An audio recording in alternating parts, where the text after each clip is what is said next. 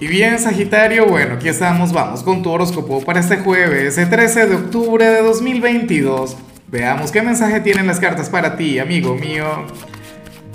Y bueno, Sagitario, a ver, la pregunta de hoy, la pregunta del día tiene que ver con lo siguiente. Mira, Sagitario, cuéntame en los comentarios. Em, se me fue la pregunta, pero ya la recordé. Del 1 al 10, ¿qué tan vanidoso puedes llegar a ser?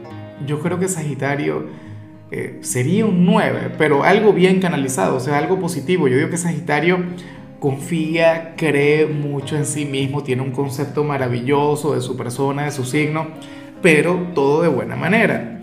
Ahora, en cuanto a lo que sale para ti a nivel general, fíjate que me encanta la energía, porque de hecho esta carta es sumamente sagitariana.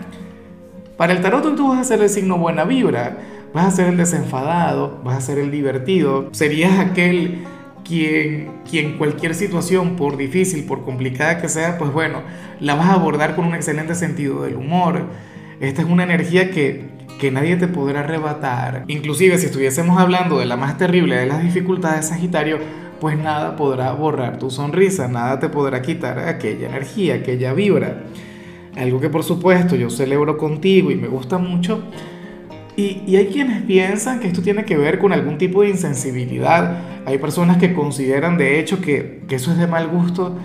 Sagitario, el sentido del humor está muy pero muy asociado con la inteligencia.